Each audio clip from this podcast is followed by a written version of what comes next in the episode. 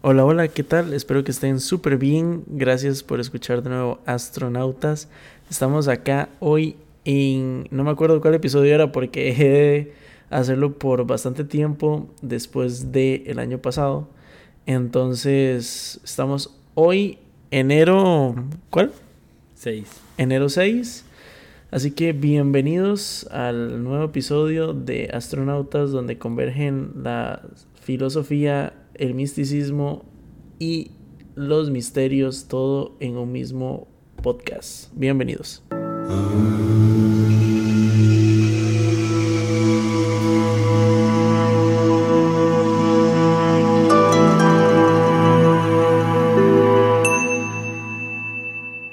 Hoy tenemos un invitado muy especial, la verdad es una de las personas más cercanas que tengo y alguien que de verdad quería tener en este podcast, así que voy a darle la bienvenida a mi hermano y colega Gabriel Esquivel, un placer.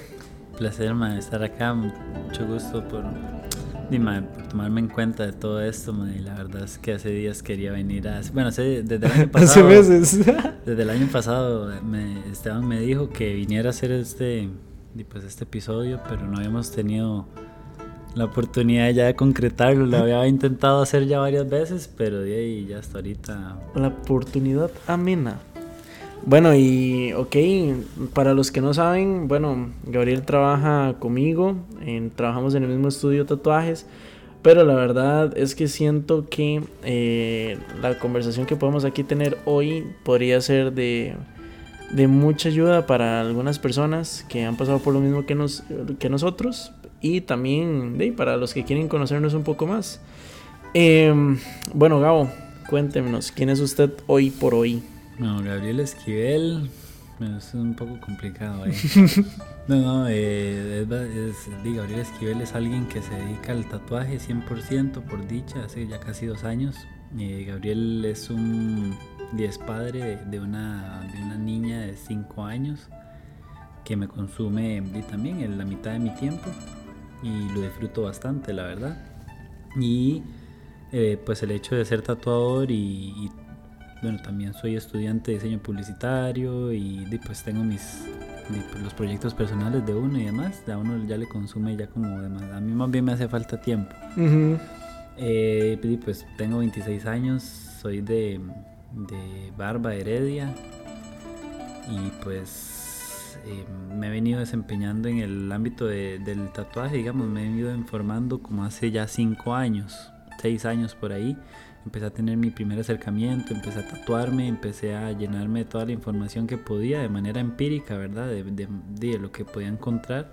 Porque es muy difícil llegar y nada más tener muchas ganas de tatuar y, ir a un estudio. Normalmente no, le, no se abren las puertas así porque así a cualquier persona, ¿verdad? Entonces es como de la manera como de primero tener ese acercamiento al tatuaje y empaparse lo más que se pueda para ver si uno realmente lo quiere, ¿verdad? Porque al principio está como esa ambigüedad de la información que uno, que uno dice, y quiero saber qué es esto y me encanta, pero a un final puede ser muy diferente, ¿verdad? Sí, yo me acuerdo que, bueno, y nosotros nos conocimos en la universidad igual, estudiando diseño publicitario. Y yo, digamos, de primeras vi eso, vi como e, esa pasión por el tatuaje, aunque iba empezando, ¿verdad? Usted iba empezando, ¿no? Sí, sí, yo llevaba como dos años metido ahí, pero la verdad era algo que me, pues me desvivía, ¿verdad? Yo quería siempre aprender cada vez más y, o sea, porque sentía que era demasiado grande lo que había en, en, torno al tatuaje, ¿verdad? Entonces como que yo quería tener la información lo más certera posible y, eso me impulsaba y me motivaba mucho a buscar más y más y más información, ¿verdad? Según yo, queriendo hacer los mejores tatuajes que, que podía, digamos. En, ese momento, sí, con la experiencia. Y sí, yo creo que desde ahí fue partiendo, eh, se podría decir como que la, la historia de un Gabriel como más eh, metido en el raid de los tatuajes, ¿verdad? Después de la U. Sí, yo creo que, bueno, y yo no sé, el, sueño de todo chiquito no es como ser tatuador. Pero di, uno como que lo encuentra ahí con el tiempo. Yo como que, bueno, hacía eh, graffiti y letras durante mucho tiempo. Y ya como que andaba por ese, por ese ride de las letras y demás. Y como que busqué la manera de pues plasmar mi arte un poco más a lo largo del tiempo y, hacerlo de una manera un poco más seria porque no es como que a través del graffiti no lo iba a lograr sino como que lo veía un poco más interesante eh, en, en, cuanto al arte corporal. Entonces también me llamó mucho la atención entrarme en, el tatuaje y, y, lo que no fue, fue, fue muy difícil encontrar mucha información porque también te encontrás gente que te quiere ayudar pero como, como jugando sucio, ¿verdad? Entonces como que dando información medio falsa como para ver si uno, y no sé. Sí, se van todas. Exactamente. Entonces, em, es un proceso muy largo, eso es lo que le puedo decir a la gente que está empezando a tatuar o tienen idea de tatuar, es un proceso muy largo, o incluso la gente que tatúa, si escucha eso, podrá afirmarlo de igual manera, que es un proceso muy largo, uno con lo que empieza, no es como con lo que sigue, sino como que uno como que empieza a descubrir y empieza a abrir puertas y puertas y puertas hasta que usted se encuentra como en un panorama de qué, es esto tan grande, pero a la vez puede ser muy abrumador, a la vez puede ser muy motivación, o sea, no sé, puede haber mucha motivación dentro de lo que usted se encuentre, porque, mm, y, no sé, a mí me, me gustaba mucho querer aprenderlo todo, aunque es, es imposible, pero como tener tal vez el acercamiento a muchos estilos y demás. Yo según yo, yo iba a empezar haciendo tradicional, cosa que no tengo ni medio tatuaje tradicional. y sí he hecho algunos trad y todo, pero no es lo que me encanta. Entonces, di, con lo que empezás es con lo último que terminas. De, eso es lo que puedo decir yo y mucha gente también, muchos colegas me han dicho lo mismo. Tipo, yo con lo que, salud, lo primero con lo que empecé fue con lo que último que estoy haciendo. Sí. sí, sí, yo y en realidad no, eh, siento que eso es muy normal, em, como empezar por cosas que uno no tiene, no tiene como tal vez el gusto por hacerlas, pero es lo que más le piden. Entonces uno tiene que adaptarse primero al entorno, siento yo que... Hay que conocer. Ajá, hay que conocer. Y así sea en el ámbito que sea, puedes, no sé, puedes ir a, por ejemplo, a la, a la salud, por ejemplo. Y no empiezas haciendo un doctorazo, ¿me entiendes? Y tenés que empezar de cuántos años de carrera tienes que llevar y no sé, un arquitecto y no sé, alguien que toca un instrumento. Las primeras veces probablemente está todo desafinado. No, no sé, te encontrás con muchas cosas que al igual que en el tatuaje y en muchas artes, Tienes que ir perfeccionándolo y, no hay mejor manera que hacerlo como con gente, ¿verdad? Y que te, que te acompañe, que te guíe y demás. Y muchas veces eh, nos encontramos con gente tal vez eh, muy hermética o tal vez información muy limitada. Y tenés que ir encontrando la manera ahí de, pura prueba y error, aunque suena, suena feo decirlo, en el, en el tatuaje es pura prueba y error al principio y de no puedo decir que no, pero yo muchas veces me llevé en banda a, muchos familiares y, muchos amigos que tienen, como decimos, una que otra chorchilla de uno, pero siempre, bueno, yo considero que hasta el momento no he hecho algún brete que yo diga así. Sí, sí, como. Vaya, pásele láser, Yo, yo por allá siento que uno que otro, tal vez dos. No, o sea, obviamente de fijo hay algunos, pero ya es como por la novatada, ya como por las primeras veces. Pero, di, no sé, es bastante vacilón porque mm, yo siento como que el tatuaje, eh, a la hora de que alguna persona X se acerque a un tatuador, están pensando como únicamente en el trabajo, en el resultado final. En el resultado, sí, como lo que ven en Instagram, digamos. Exactamente, como yo quiero esto que sale en esta foto, pero ni siquiera se toman cuenta toda la, trayectoria de la persona, digamos, y además todo el dibujo que implica y nada más, o sea, muchas personas nada más llegan y dicen, como, no, es muy fácil nada más llegar y pegar, pero esa no es la idea, ¿verdad? Sí, involucra todo un proceso más allá de ese, digamos, eh, horas de dibujo, eh, el, eh, la esterilización del, del, espacio donde usted va a trabajar y todo el asunto. Y Mae, quería hacerle una pregunta que tal vez la gente no sepa ahorita que nos están escuchando, ¿usted en qué rama del tatuaje se especializa? Yo he ido direccionando mi trabajo en lo que es lettering, que son puras letras y demás. caligrafía ornamental o caligrafía también tipo lettering, black and gray, que son como pues, sombras grises, y una fusión de estos también. Me gusta mucho el, oriental, pero siento como que em, para meterme lleno en el oriental hay que llevar mucho estudio también, entonces por el momento como que lo llevo ahí eh, de manera como bastante al suave, diría yo. Pero sí me, me, llama mucho la atención en algún momento adentrarme en el oriental para, y para conocer más de este estilo que visualmente me llama mucho la atención. Y no creo como que hayan otros estilos que me llamen demasiado la atención más que esos. Y creo como que a este punto, que llevo como 5 años, 6 años tatuando, eh, y podría decir que serían los con los que me quiero enfocar porque es como con lo que me veo haciendo la mayoría de cosas que quiero hacer.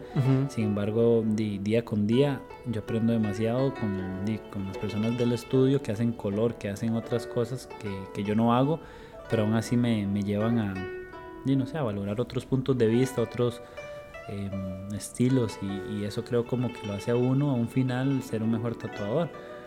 Incluso siendo tatuador es bueno como que tengamos otros acercamientos a otros tipos de artes, ya sea teatro, baile, eh, poesía, no sé, muchas otras áreas que a un final no es como que nosotros vamos a hacer, o sea, si vemos teatro no es como que vayamos a ser actores, sino todo ese, toda esa drama, todo ese performance nos hace un mejor tatuador. Sí, tal vez. forman parte de, tal vez inspira, inspiración para nosotros. Por ejemplo, yo soy uno de...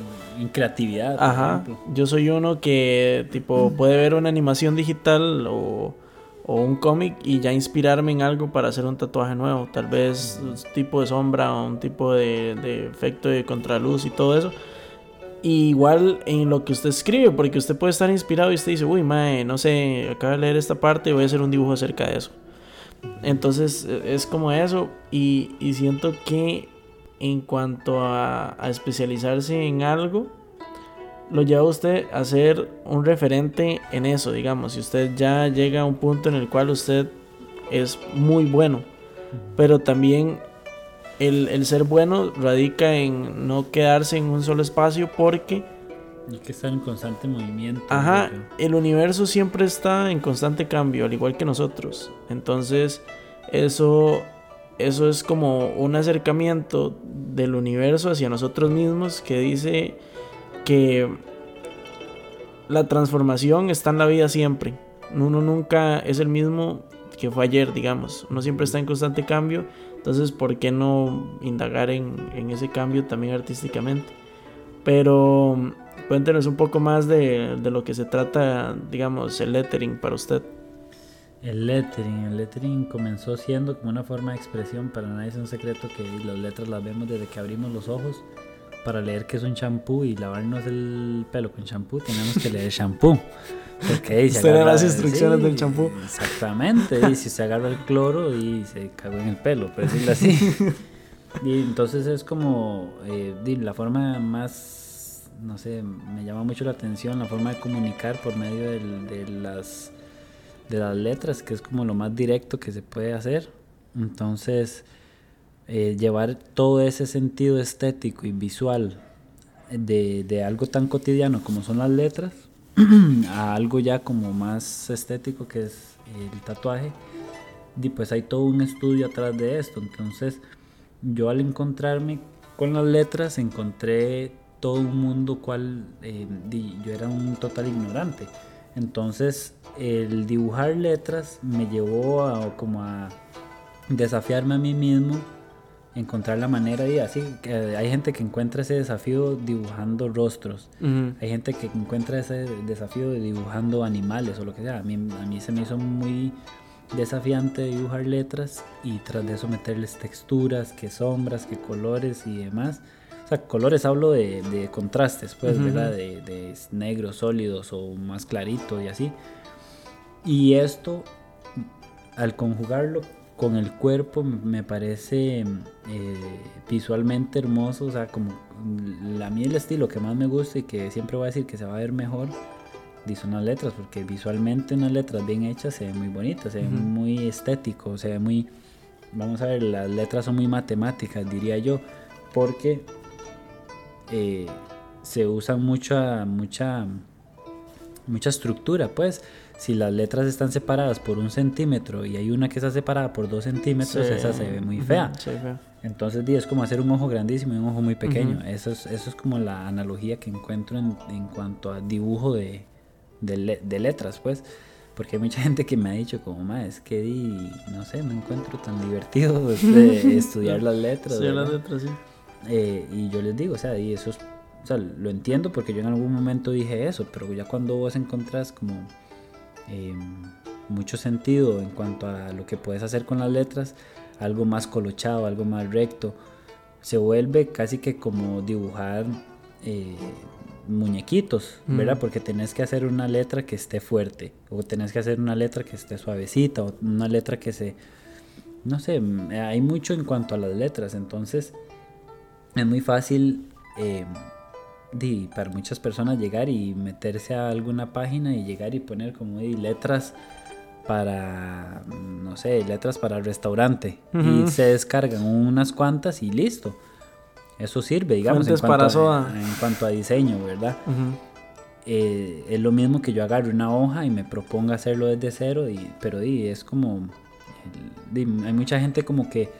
Em, le quita mérito tal vez al hecho de que uno dibuje letras porque ya como que las ven generadas en una computadora. Entonces como que dice, pero ¿por qué no usa esas otras? De, eh, de ahí radica y pues mi, el interés de mi trabajo de que sea personalizado, de que alguna letra que haga yo probablemente no sea replicada nunca más porque, di, no sé, esa es la manera de que yo hago mis letras. Entonces, em, di, lo veo bastante em, desafiante tener que hacer letras de manera muy diferente, con, di, no sé, como mucho sentido, no sé, es, es, es, bastante diferente, pues yo encontré como en las letras ese desafío que me quería, o sea, que, que me llevaba a querer aprender más, eso es Sí, y, y, es loco porque, como dice Gabo, digamos, siento que hay, hay gente para todo, digamos, yo le he dicho a Gabo que yo haciendo letras me muero de hambre porque no sé, para mí es súper complejo, digamos. Yo lo veo a él como agarra y, marca todo y lo, y lo hace así súper fácil, pero no es que sea fácil para él, es que ya él llevó muchas horas estudiando las cosas y llevó muchas horas eh, practicándolas. Entonces, eso es algo que la gente tiene que ver. Yo noto mucho que la gente dice, es que ustedes tienen talento, pero ya lo dice un amigo de nosotros, que no, no es tanto el talento, es cuánto le dedica usted a lo que a usted le gusta hacer y además de eso, cuánta pasión le, le, pone a, a, cada, cada práctica, ¿sí me entiende? Sí, que también quiera ver sus cosas también. Que también quiera ver, sí, su trabajo, que, que, que tanto es su sueño para, para, estar aquí haciéndolo todos los días. Autocrítico también, o sea, llegar y decir como de, ok, lo hicimos bien, pero lo podemos seguir haciendo aún mejor o aún más de lo que hemos hecho. Sí, no, no conformarse con los primeros destellos de, de, éxito, o, de, o de que las cosas van bien, porque cuando usted llega a esa conformidad, usted deja de aprender. Y ese, ese es el, el camino que no deberíamos de escoger ninguno de nosotros, ¿verdad? Mae, fuera del tema ya del tatuaje, a mí me gustaría preguntarle, eh, ya hemos tenido esta conversación varias veces, pero ya usted sabe lo que se trata el podcast, entonces me gustaría saber qué opina o cómo ve usted la vida, digamos, para, para Gao, ¿qué es el, el estar aquí hoy en el presente, digamos?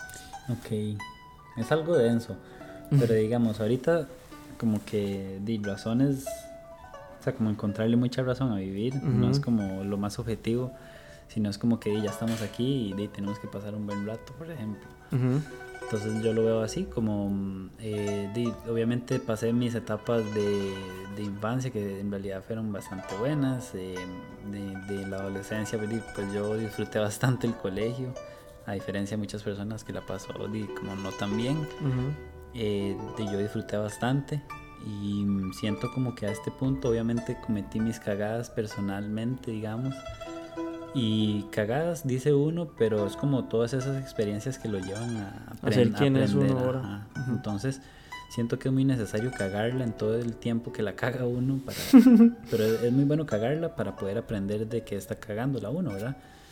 Entonces, em, siento que ahorita para mí la vida eh, no es más que seguir como una lucha constante con uno mismo, pero no es una lucha mala, sino como, em, di, pues Para ya mejorar. estamos aquí y tenemos que, di, ¿qué tal?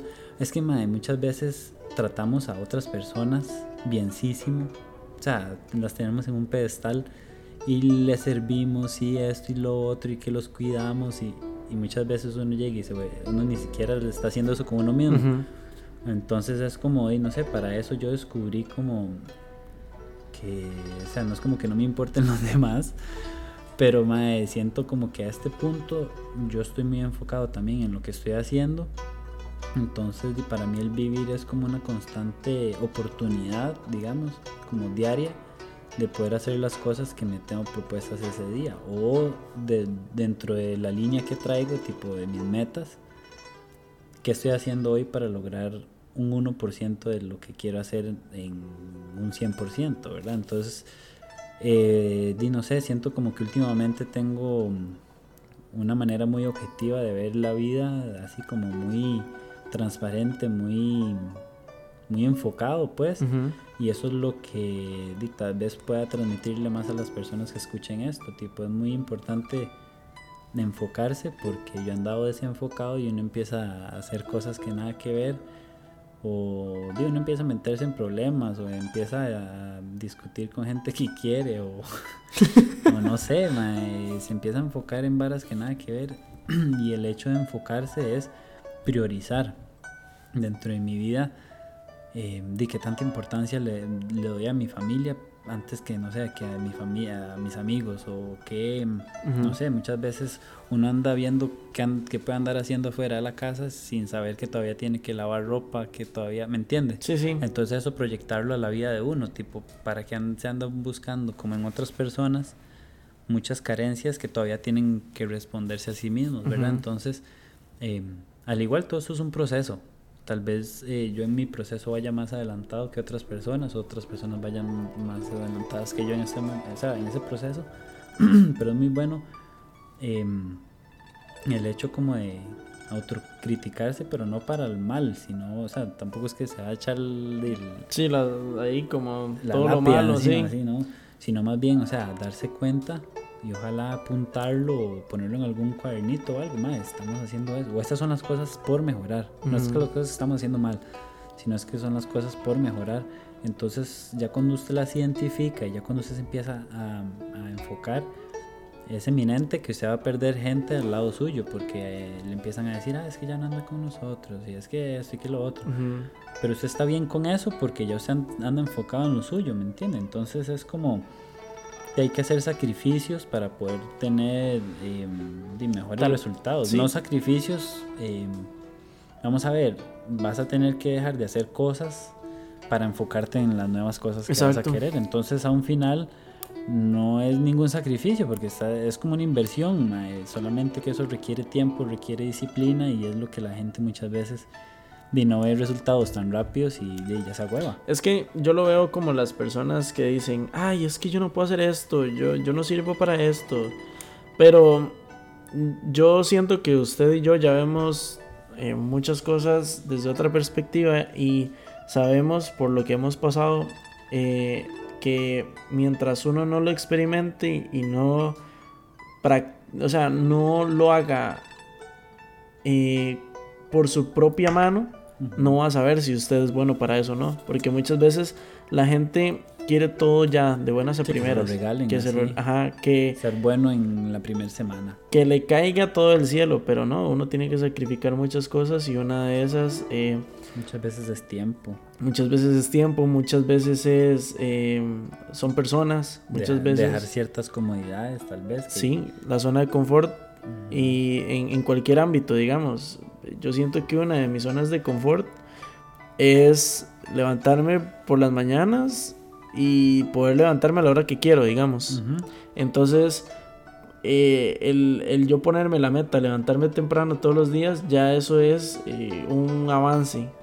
Hay veces que, sí, hay veces que fracaso rotundamente, pero la mayoría de las veces que lo logro, me felicito a mí mismo, digamos, porque sé que puedo tener todas las eh, todas las horas del mundo para dormir, pero yo me estoy poniendo una meta y, estoy decidiendo y estoy cumpliéndome a mí mismo. Es que ahí también entra un asunto de em, la convicción personal, ¿me entiendes? O sea, ¿qué, ¿qué, tanto lo quiere usted? Porque digamos, si usted no tiene ninguna razón por la cual, no sé, levantarse temprano, así sea tengo algo que hacer, tengo que hacer ejercicio, tengo que, no sé, moverme o lo que sea. Si usted no tiene esa motivación, muy, ahí es donde la gente se enfrasca en que, ay, no, después y demás. Pero yo siento como que lo que se le puede dejar ahorita a las personas es que encuentren cosas que hacer, ma, hay demasiadas cosas que hacer. Muchas veces es como, ma, es que yo estoy demasiado triste porque esto y lo otro o sea, es válido. Aquí nada se le va a desvalidar, pero o sea, ¿qué está haciendo usted para, para mejorar? o, ¿Me entiende? Entonces es como que muchas veces eh, la gente, Dina, no sé, cree que los tatuadores la tienen facilísima porque ah, ya encontraron lo que les gusta y ya. y que, pero no se imaginan ni siquiera los eh, ni las cosas que uno tiene que cambiar. Digamos qué tan profesional quiere verse usted porque es muy fácil ser un man que llegue hace plata fácil eh, nada más imprimiendo sus, diseños y, y, pues ya. En cambio llegar usted y proponer sus ideas nuevas esa gente que se ve que destaca un montón dentro de dentro de lo que hace porque le mete demasiado empeño pero no es porque les ha caído del cielo sino es porque no sé, les, ahí está la vocación, eh, que es como que usted lo motiva ya por el hecho de, estar ahí, no sé. Exacto. Bueno, entonces eh, ya sabemos quién es usted, ya sabemos qué piensa de la vida y ya sabemos... Ni yo sé quién soy. esa, es, sí, esa es la pregunta más difícil de toda la humanidad. ¿Quién soy? yo solo sé que estoy aquí. bueno, ahora vámonos un poco más este, a, filosofar en cuanto a la sociedad. ¿Usted qué opina? Y ¿Usted qué opina de, por ejemplo, em, tipo la gente que busca la felicidad em, en cosas materiales? Porque yo sé que usted tiene un punto... Hola gatito. Yo sé que usted tiene un punto de vista muy chido al respecto, entonces me gustaría... Eh, escucharlo. Las materiales. Ma, es que muchas veces se, se fantasea con lo. Siempre digo con yo. Lo material. Y, no es para nada. para nadie es un secreto que llorar en un Rolls Royce debe ser lindísimo. debe ser precioso. Pero no sé, ma, muchas veces lo material consume, o sea, digamos, muchas veces estamos más pendientes de qué nos van a regalar antes del gesto del regalo, ¿me entiendes? Entonces, eh, siento que es puramente...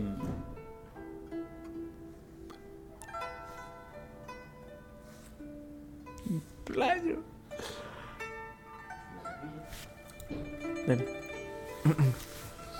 Uno, dos, tres ya. Ok, el... No sé, como que lo material muchas veces se, se convierte en una manipulación de, de lo que realmente son como los sentimientos, pues, digamos, como que se condiciona a lo material, tipo, qué tan grande es su amor por mí, por, no sé, X cosa, ¿me entiende? O no sé, tipo, es que no, no, le significo tanto a, no sé, mi mamá porque X cosa, ¿me entiende? Sí. Y no solo así, eso proyectado en general a todo, como que se le da demasiada importancia a de lo material. Es que sí, siento como que hoy, hoy por hoy vivimos en una. en un mundo el cual basa la mayoría de sus fechas especiales, ahora que pasamos Navidad. Sí, vivimos en un mundo en el que la mayoría de las cosas especiales tienen que ser a partir de regalos. Condicionadas a regalos. Entonces genera como una microdosis de felicidad el hecho de que usted llegue y le regalen algo y que eso involucra un gesto de amor. Si me entiende, que va de la mano el hecho de si yo le regalo algo es porque me importa usted. Y sí, pero no necesariamente tiene que ser en, días exactos. Ah, ok, ok, ya sé a lo que se refiere. Mm, y, no, y también lo que decía usted, digamos, muchas veces eh, nos pintan que tener el carro del año es lo mejor y, y, voy a ser muy feliz, pero por otro lado no se ve que eh, tal vez hay muchas personas que no lo pueden pagar y aún así ven eso como un objetivo y ¿A cambio de qué también, digamos? ¿A, qué costo? ¿A qué costo? Porque van a vivir estresados por las deudas. Eh, entonces, ¿es que Es un bucle de felicidad e insatisfacción, felicidad e insatisfacción que, que está generando todo eso. Y por eso, por ese bucle felicidad e insatisfacción, que es por, por eso que hay tanta depresión y ansiedad hoy en día. Ma, es que, o sea, puede sonar gracioso, pero es que es como una masturbación mental, O sea, que usted, usted comprar cosas y demás, ma, es como, no sé, ma, usted se usted complace todo eso, toda esa parte.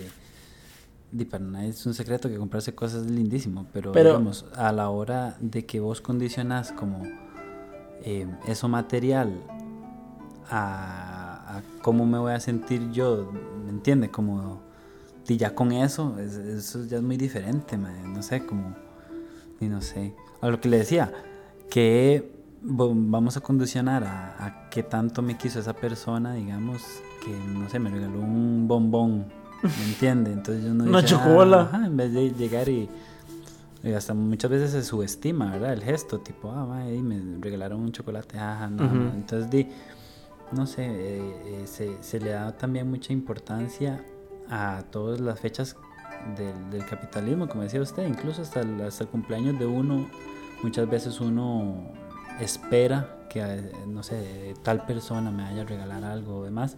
Y cuando eso no pasa, es donde dice usted, y madre, qué huevado, y esto y que lo otro.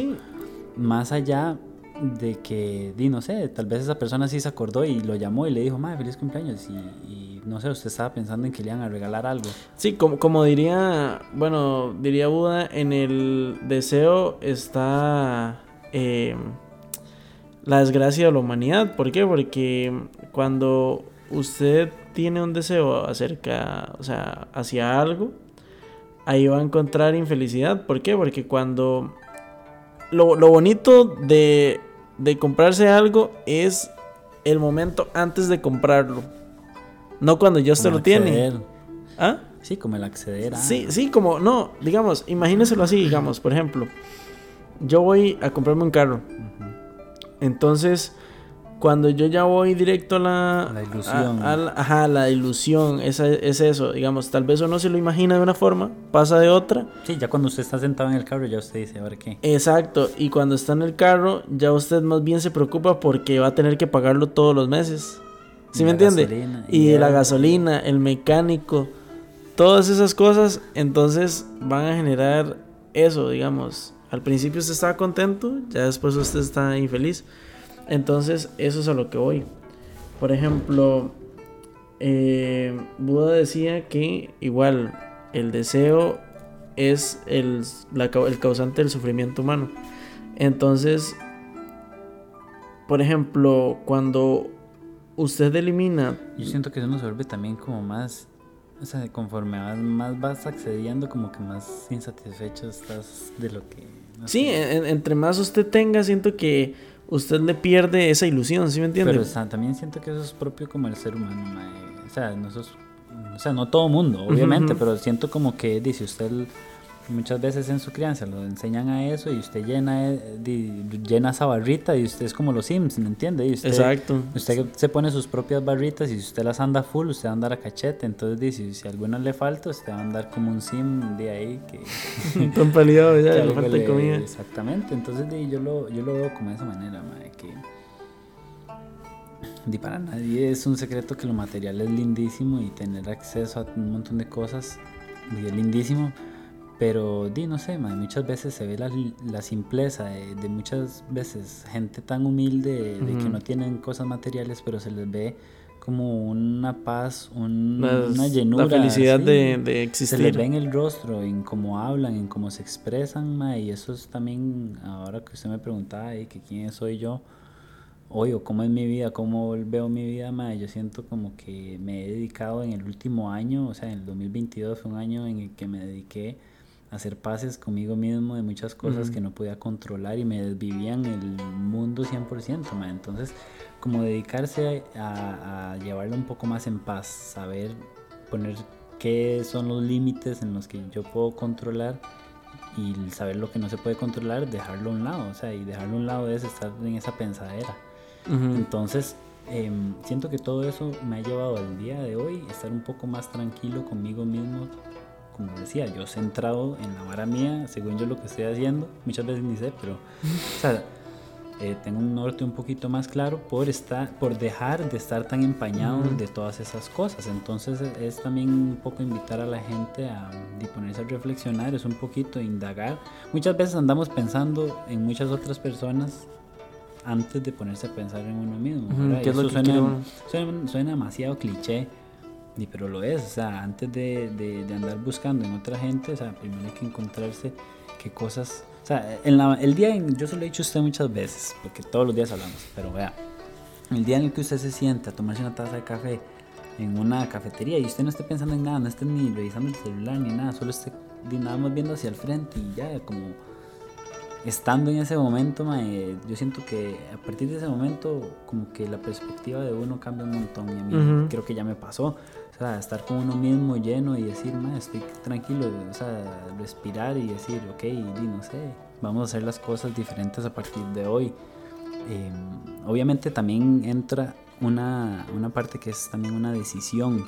O sea, uno decide, em, o sea, está en uno mismo dejar de pensar en una persona, está en dejar de pensar en X cosa, de que me pasó. Entonces también es un asunto de decisión y de voluntad propia el, el hacer ese cambio. O sea, tiene que haber un, cambio total de mentalidad y no es como que le va a caer a uno de la o sea, igual, igual, yo, igual yo siento que eso que hizo usted es muy, muy real y, y no hay mejor forma de verlo que saber que al final de cuentas usted es la única persona que se va a acompañar por hasta que usted se muera, hasta el resto de su vida. No, el, el hecho de, de, no, no pensar en los demás. con quién voy a estar, ¿no? sino en que estoy bien. Si no, es, es pasarlo bien, ¿sí me entiende? Porque digamos, por ejemplo, usted eh, todos los días tiene la decisión de ser feliz o pensar en, en cómo serlo. Y, y si usted toma la decisión de ser feliz, es estar bien con usted mismo. Porque digamos, ninguna persona le puede hacer tanto daño como el que se puede hacer usted mismo interiormente. Y es que muchas veces em, se entra en una batalla uno mismo de llegar y decir, no, es que, ¿cómo voy a dejar esto que, no sé, he hecho durante X cantidad de años? Que uno mismo se sabotea, uno sabe que está mal, pero uno mismo se sabotea. O sea, uno se pone todas las excusas para hacerlo ver bonito y uno sabe que no. Entonces, muchas veces es ser sincero con uno mismo porque de, muchas partes sale, hasta en una canción de Bob, o sea, como que usted puede correr de usted mismo, pero usted nunca se va a esconder de usted mismo. Sí, nunca.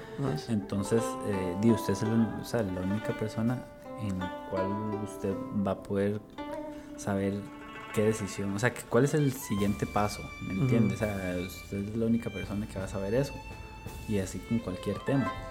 Y es simplemente, como usted decía, es, es, es un constante cambio, es un proceso en el cual usted nada más no se tiene que quedar quedito.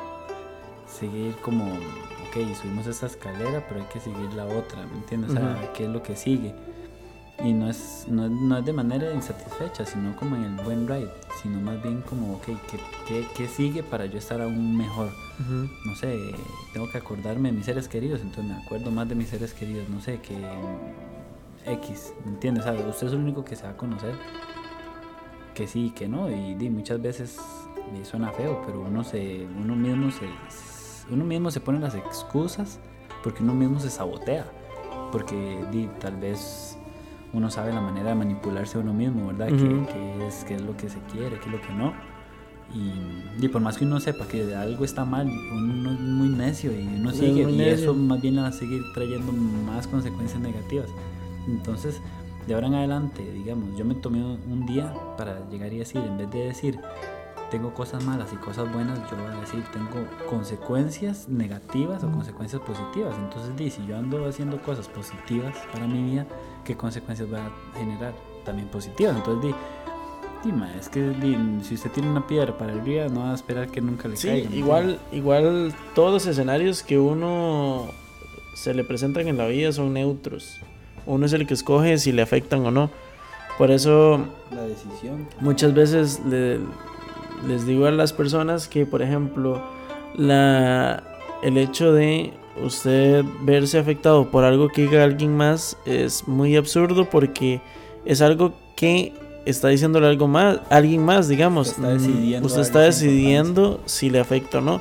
Entonces, usted todas las mañanas, todos los días tiene la decisión de Recordarse a usted mismo. Recordarse a usted mismo que usted es una cerda. Una motomami, un motopapi. Es un motopapi. Mae, cuénteme, ¿cuál ha sido el, el momento más difícil de su vida y cómo llegó a afrontarlo para salir de ahí, digamos?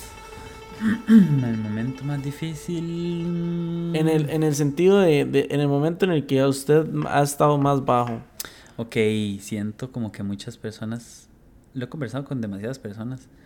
Y siento que fue el hecho de uno cargar con un peso tal vez de. no sé, mis papás eran como, tal vez no sobreprotectores, pero eran como en ese ride entonces uno siente como que uno les debe algo. Entonces ya como que cuando uno quiere hacer cosas que a ellos no les parece, uno como que empieza a tener todos esos choques con esas personas. Y de muy feo de chocar con los papás porque uno está pensando en irse del chante y, y, que ya no puedo vivir con nadie y que, ¿me entiendes? Ahí usted le empiezan a llover ese reguero de pensamientos en el cual yo salí adelante de una manera di, bastante Vamos a ver. Mm, yo digo que fuerza de voluntad. Yo como que tomé la decisión de irme de mi casa sin tener a dónde ir. Pero no estoy animando a nadie a hacer eso porque nada que ver. Sino que en ese momento como que yo no me, o sea, no me sentía a gusto con mis papás y sentí la necesidad de, de retirarme del ambiente con ellos, no por un asunto de rebeldía, sino por un asunto de que yo sabía que eso... De bienestar para usted, digamos. Sí, que yo sabía que si yo continuaba en ese ambiente probablemente se iba a convertir en un peor para mí. No era como por ellos, sino como porque yo sabía que yo la iba a pasar aún peor. ¿verdad? Entonces yo me la ingenié para... Eh, bueno, yo estaba estudiando únicamente, pero entonces yo me metí a trabajar, empecé a eh, bueno, y me fui a vivir solo, obviamente ahí donde uno empieza a ver muchas de las cosas que uno tiene que cambiar, en las cuales yo dejé de tener muchos beneficios por parte de mis papás. Bueno, yo tenía una cero comunicación con ellos durante un tiempo, entonces y muchos de esos beneficios que uno muchas veces daba por sentados, yo los vi eliminados de mi vida en un muy corto tiempo, en el cual yo me vi como casi una manera instintiva de reaccionar, de seguir prácticamente viviendo con lo mínimo. O sea, no puedo decir que yo ando en situación eh, de, pues, de calle ni, ni, ni, así, pero yo no tuve pues, un hogar estable, por decirlo así, una vivienda estable durante meses, digamos. Eh, entonces, eh, no sé, fue bastante complicado lo que yo hice, obviamente, no estoy animando a nadie, pero sí sabía el norte que era, sino que era desapegarme de mis papás de una manera que no quería, obviamente, tenía que irme de mi casa y buscarme mis propios medios. Y yo estaba muy acostumbrado como que todo me lo dieran, o sea, no, no que todo me lo dieran, yo no tenía lujo, sino que nada me había faltado, tenía comidita, tenía una, una cama, tenía, ¿me entiendes? Todas esas, eh, todos esos para mí son lujos en ese momento, porque yo nunca los había tenido tan claros hasta que los perdí. Entonces, dime, es como el momento más crítico de mi vida fue ese, como tal vez deshacerme del, del hecho de que yo a mis papás les debía algo. Ok. Entonces, eso me llevó a tomar decisiones que me llevaron en situaciones bastante de sobrevivencia, como le digo, y pues no pasé hambre, no pasé nada. Y yo le digo también que hay un Dios que todo lo ve. y yo tendré mi Dios. Y, y, no sé, como que me refugié mucho en creer que había alguien también cuidándome y demás. Ahí entra mucho la espiritualidad.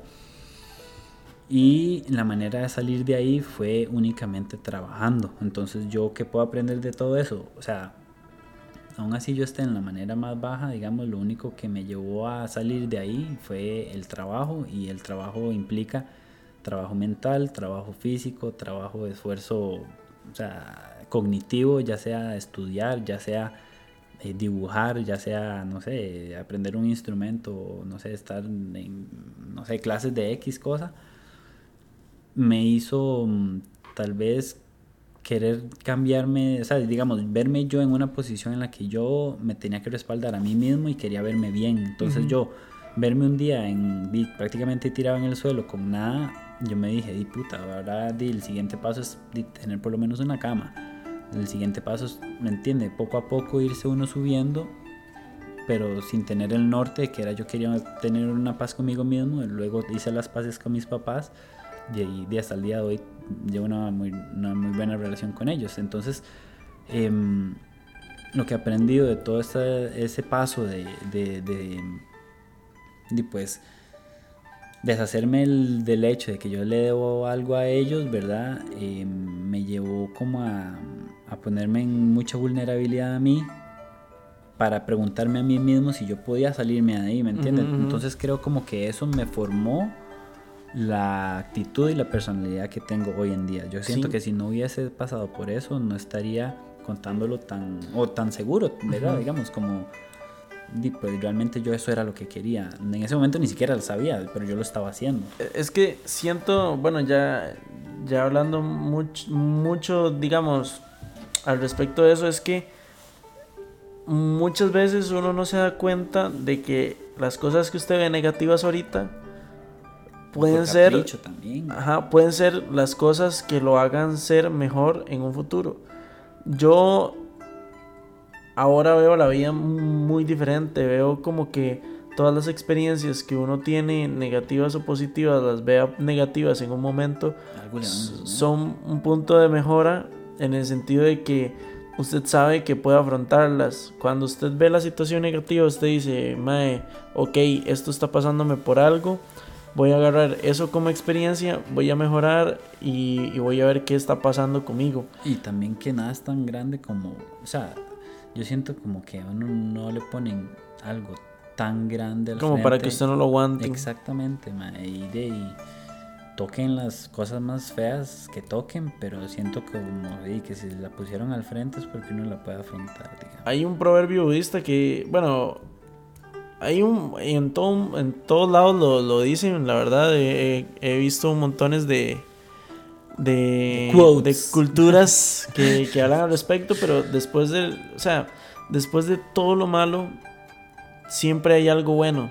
Entonces, muchas veces se ponen pruebas muy difíciles eh, para nosotros tal vez, pero es como si fuera un reto. Y si usted lo pasa, después de eso viene la recompensa.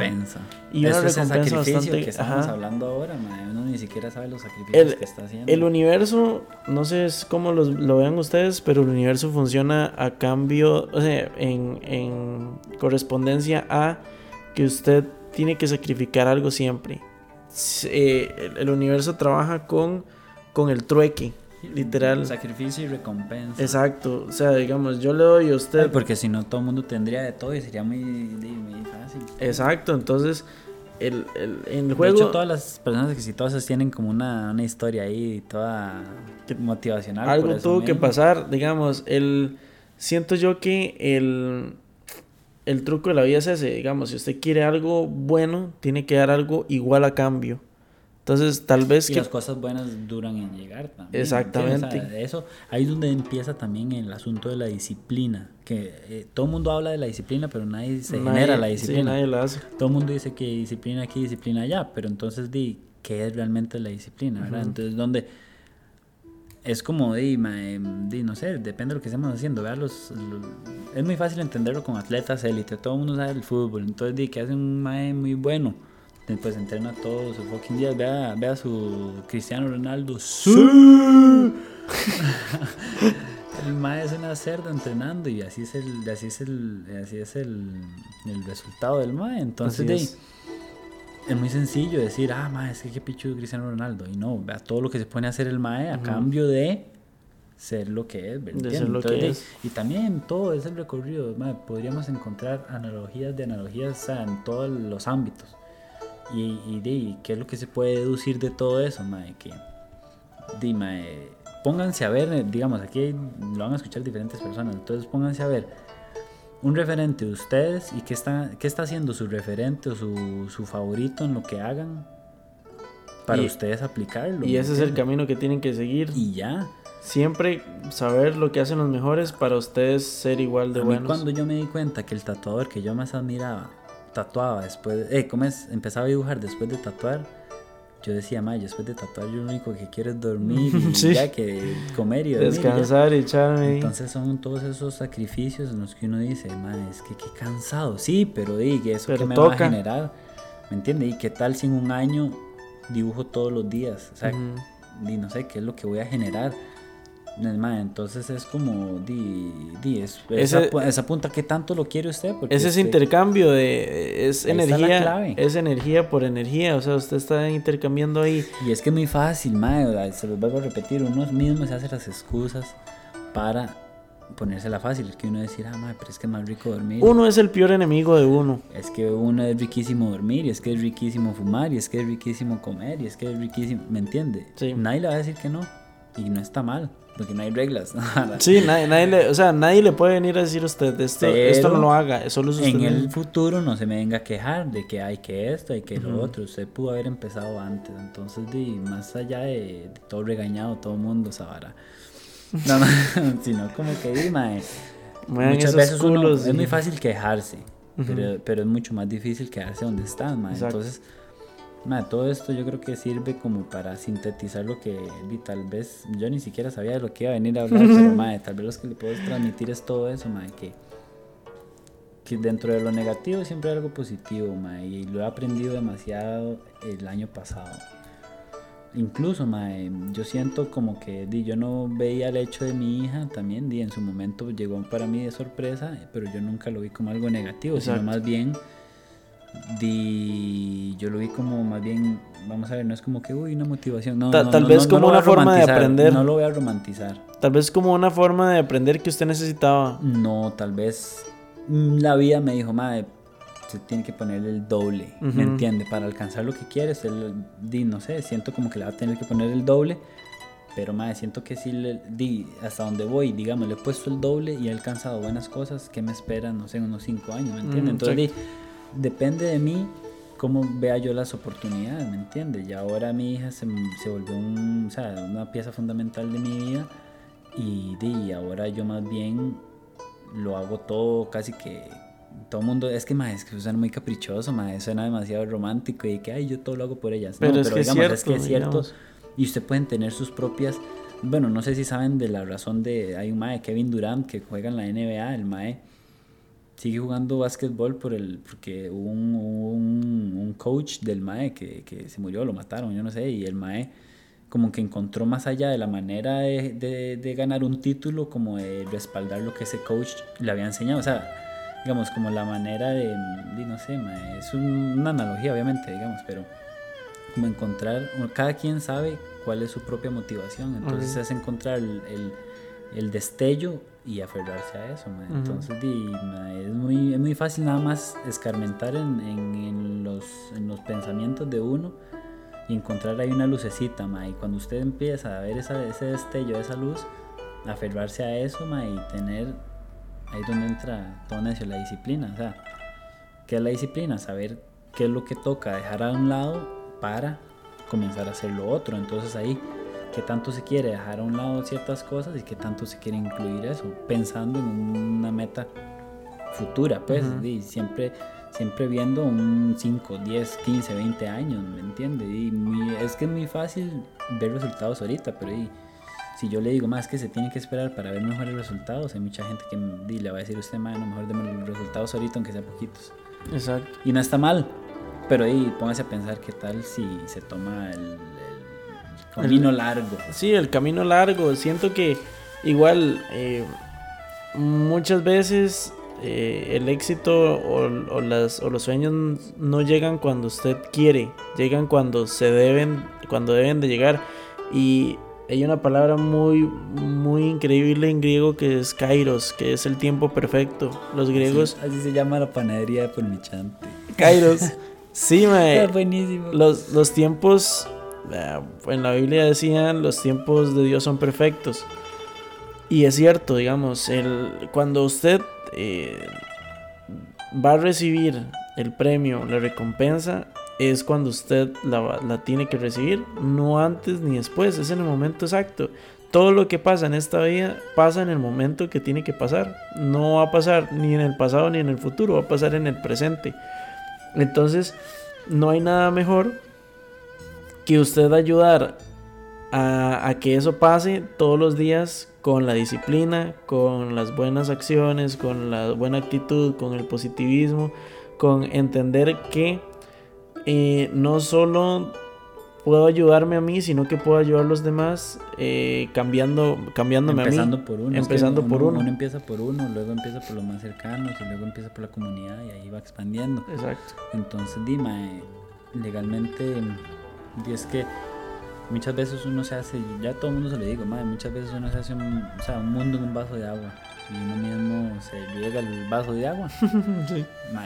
y, es que es como madre, ver, salirse de tal vez madre, la misma rutina le enseña a uno como a preocuparse siempre lo mismo, lo mismo, lo mismo, lo mismo. Cuando usted no sé, madre, llegue y se da cuenta que no es así, como que usted está, aquí hace así como un respiro, ma, y muchas veces di, suena feo, pero muchas veces hay gente que encuentra ese respiro dentro de drogas, dentro de, o no, no lo vemos de esa manera, muchas veces hay gente que encuentra ese respiro del espíritu dentro de una religión, ¿me entiende? Entonces, di, cada quien sabe con quién se va, o sea, cada quien sabe con quién se está matando, Sí, exacto. Entonces, di, es como de, di, una invitación a llevarla más al suave de, saber que nada es tan importante como parece. Sin embargo, seguimos aquí con los pies en la tierra, ¿me entiende?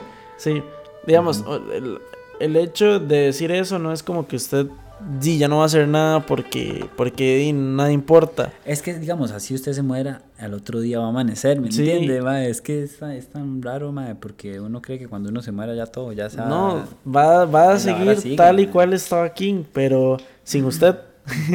Ese es el gran cambio. Y yo sí lo veo desde el punto de vista de que por más que, que digamos, en, llegue algún momento y ustedes no encuentren como el sentido de por qué están acá, que muchas veces pasa, o, o que no encuentren eh, algo que los ilusione, algo que los motive, siempre va a haber un nuevo día para intentarlo de nuevo, digamos. Están muy distraídos. Y sí, y, pasa que la gente vive distraída, vive en estrés, pero no se concentran en lo que somos. Lo que somos, somos todos lo mismo y un conjunto de, de personas con sueños diferentes, con pensamientos diferentes, pero al final de cuentas todos estamos atravesando por lo mismo acá. Entonces, no hay nada mejor que atravesarlo juntos de la mejor manera. De una buena manera, sí, con uno mismo. Sí, con uno mismo y ya después de ahí... Ah, también, a mí me gustaría decir que en cierta, cierto punto de mi vida me vi a mí mismo, digamos, sacarse ustedes como, un, como otro personaje, o sea, llegar y decir, yo tengo, hacerse la idea de que yo tengo un amigo que se llama Gabriel. Que es igual, igual a, a mí y yo lo tengo que cuidar. Entonces, ¿qué puta le va a decir yo a Gabriel? si no está comiendo, si no está tomando agua? ¿Y que, qué haría yo por Gabriel? Si, entonces ya uno se empieza a ver como, ah, ok, yo soy mi amigo, ¿me entiende? Entonces es como, ah, ma, yo, me tengo que chinear, yo me tengo que... Y ahí eso proyectado a todos los ámbitos de mi vida, que el estudio, que con la familia, que con los amigos, que X. Yo, entonces es como encontrar cierto... Yo, también lo veo conectarse con uno mismo. Yo también lo veo como que en mí eh, están las dos partes de, de, la vida, la positiva y la negativa. Y siempre tenemos esa parte negativa que a nosotros nos dice, no vas a poder hoy, no, no vas a poder hacer esto, no, no te va a quedar bien, eh, ni lo intente porque no le va a dar... locuras de Kronk. Ajá, que, tiene un angelito. Eso, lo mismo. Y el, y el diablito. ¿Y qué tenemos que hacer nosotros? Siempre ser amigos del angelito. Siempre ser amigos de, de esa, por ejemplo, en mi caso, de ese Esteban. Agarrarle la mano al angelito y decirle, vamos por este camino. siempre ser amigo de ese Esteban o de ese Gabriel que están ahí siempre con ganas de crecer, con ganas de, de, ser mejor, no solo para usted, sino para los demás. Y que uno sabe que es, es muy difícil alcanzarlo, pero muy fácil estar cerca de él. May, yo también he visto, digamos, esa vara, a mí me parecía demasiado oscuro, la vara que a mí me parecía demasiado gracioso cuando decían, mae, la manifestación y que esto y que lo otro. Cuando yo lo empecé a hacer, mae, no es como que, ay, a partir de ahora yo empiezo a manifestar, no, no, no. Pero digamos, el manifestar es por más que uno sepa que todo le va a salir mal, uno llegaría a decir, madre, todavía hay un 1% que va a salir bien. Entonces, aferrémonos a ese 1% y decir, madre, porfis, que pase. ¿Me entiende? Entonces, porfis. Entonces, eh, yo, yo antes era una persona sumamente negativa y yo creo que lo voy a seguir siendo por la manera en la que crecí, digamos. Pero yo también he tomado la decisión de desaprender lo que he aprendido. Entonces, dime, he tenido que aprender a ser un montón más positivo. Yo antes, mae, yo antes decía, mae, es que no tengo brete, no estoy vendiendo nada de mis diseños. Ok, eso está pasando, pero yo, yo ahora lo estoy enfocando de una manera diferente, mae. O sea, ¿qué puedo hacer yo más bien para...? Hay, hay una vara muy, muy, muy vacilona de la vida que es que entre más usted tense el cable, menos afloja. Wow. Ah, eso, es como de San Carlos. Eso es, de, eso es así, papi. Tercero. Ese, digamos, ¿y qué me refiero con esto?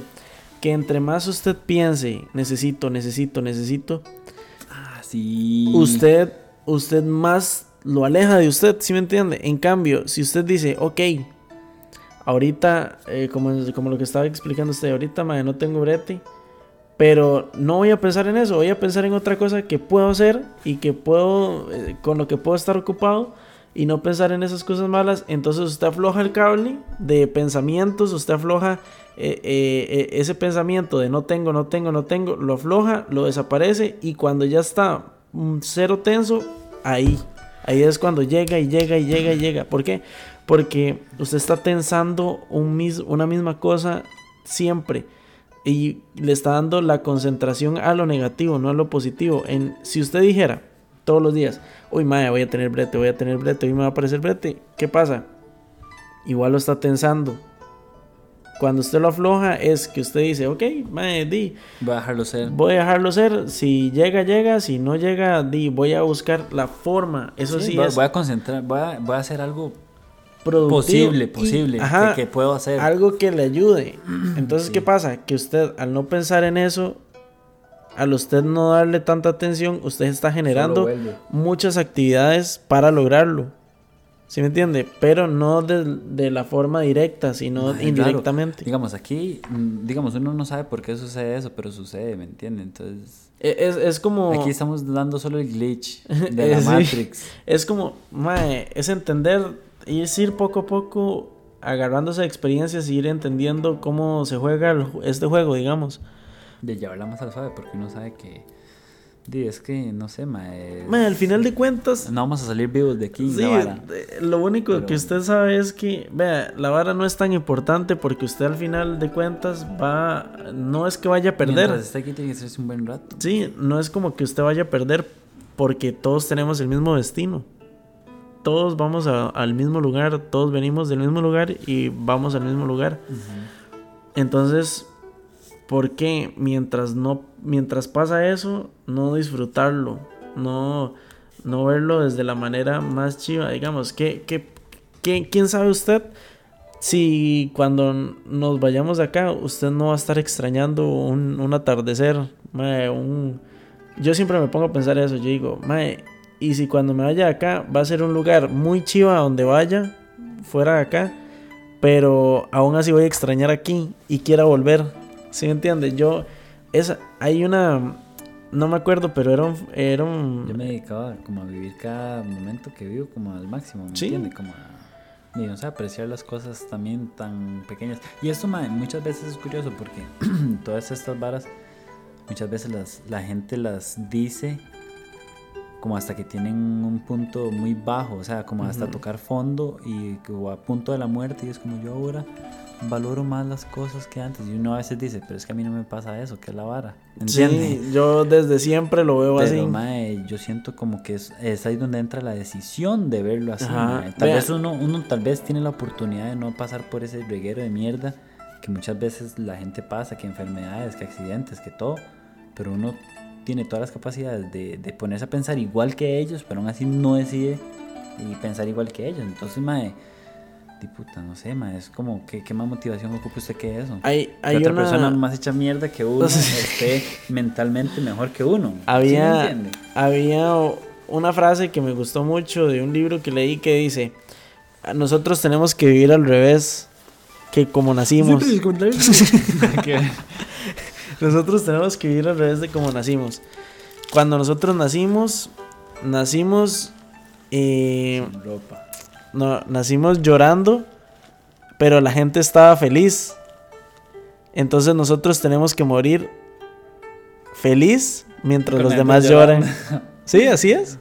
Es. Ese es el sentido de la vida. Digamos, por ejemplo, yo ahora me pongo a pensar y digo, Mae, yo si dejo este mundo, yo digo, Mae, fuck, y si me voy a algún otro mundo, voy a- voy a estar extrañando aquí, mae, porque la verdad me la pasé súper bien y, y no puedo, de las cosas malas aprendí, de las cosas buenas aún mejor.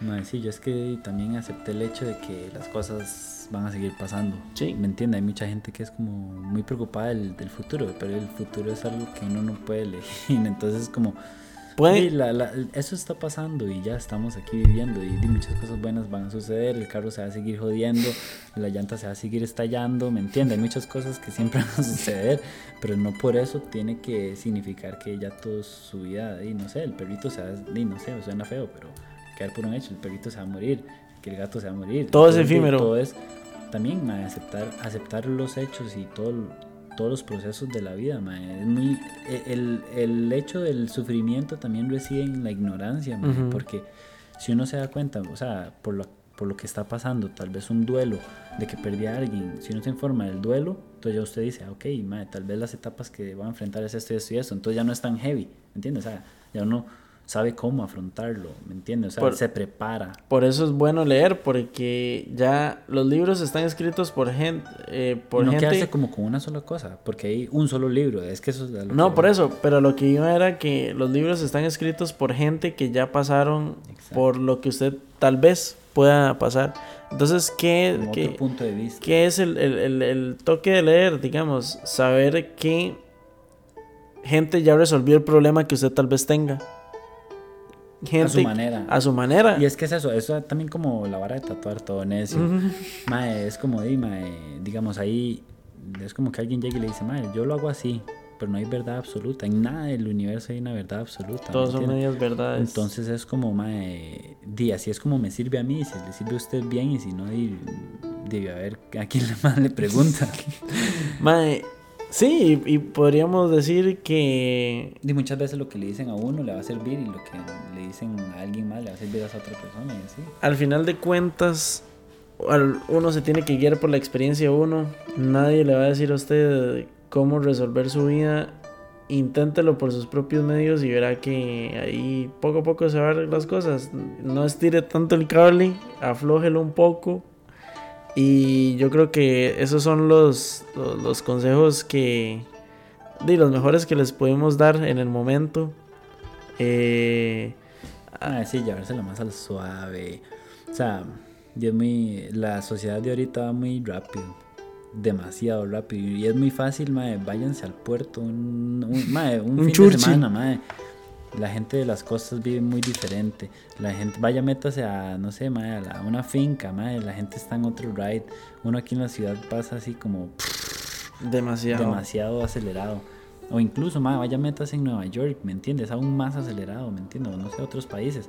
Entonces es como, ma, de saber que todo el mundo tiene realidades diferentes y, de, no sé, tal vez todo el mundo la está pasando mal, pero, ma, no por eso se tengan que detener, ¿me entiendes? Entonces, di, ma, más que nada, Gabriel escribe lo que les quiere decir ahorita es que se quiere, que, que tengo agenda abierta. que si se quieren tatuar. Que si se quieren tatuar. Coro barato en Chepe. Y si no, no jodan. No, no, madre, que di, legalmente. No, y también abro el espacio por si algún día me quieren escribir. Eh, di, tal vez no soy el más rápido en responder, pero madre, di, probablemente tenga una respuesta mía. Eh, y que siempre va a ser como muy objetiva, mae, y yo soy cero romántico, como mae, yo no me ando en cositas así como, ay, es que ay, chiqui, no, no, no, no, Yo no me ando mamadas. La, la vara es así, así, así, y si le duele bien y si no tan bien, pero eso es lo que hay, esa es la realidad, tampoco la empatía así por los suelos, pero di, mae, muchas veces, eh, di, no sé, yo soy una persona que soy muy directo, soy una persona que que le va a decir las cosas como son. Soy una persona muy transparente, así que no duden en ponerme un mensaje si así lo desean. Eh, ya sea un consejo para cagárseme, porque me encanta que se me caguen. y mm, Soy, soy experto en cagarla también. también soy un experto en cagarla, entonces di, sepa que en cualquier cosa que... Bueno, soy experto también en hablar. Hablo demasiada mierda.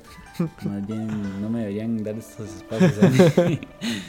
Pero, Sí, ten- eh, sí, chiquillos, teníamos presupuestado 26 minutos y se nos, se nos- extendió. se nos extendió, no mentira.